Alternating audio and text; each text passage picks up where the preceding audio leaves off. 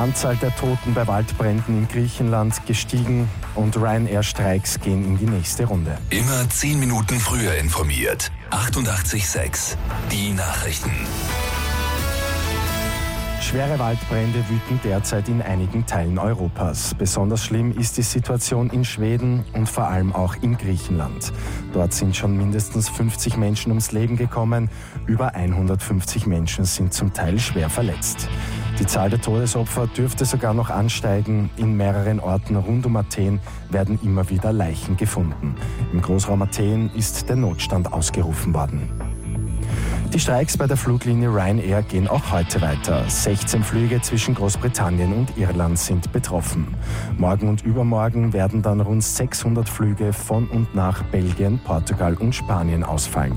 Auch für die Bilanz der Billig-Airline schaut es im Moment sehr schlecht aus. Der Gewinn ist von April bis Juni diesen Jahres um ein Fünftel gefallen. US-Präsident Donald Trump will im Handelsstreit mit der EU und China seinen Kurs auf keinen Fall ändern. Niemand zocke die USA ab, das hat Trump in einer Rede in der Nacht klargemacht. Morgen ist EU-Kommissionspräsident Jean-Claude Juncker zu Gast in Washington.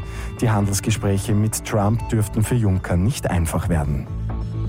Und eine junge Britin ist zur mehrfachen Lebensretterin geworden. Die gute Nachricht zum Schluss. Die 18-Jährige schreibt positive Botschaften, wie zum Beispiel, auch wenn das Leben schwierig ist, du bist ein Licht in der dunklen Welt, halte durch und bringt diese auf einer Brücke in Sunderland in, in England an. Laut Polizeiberichten hat sie damit schon mindestens sechs Menschen vom Selbstmord abgehalten.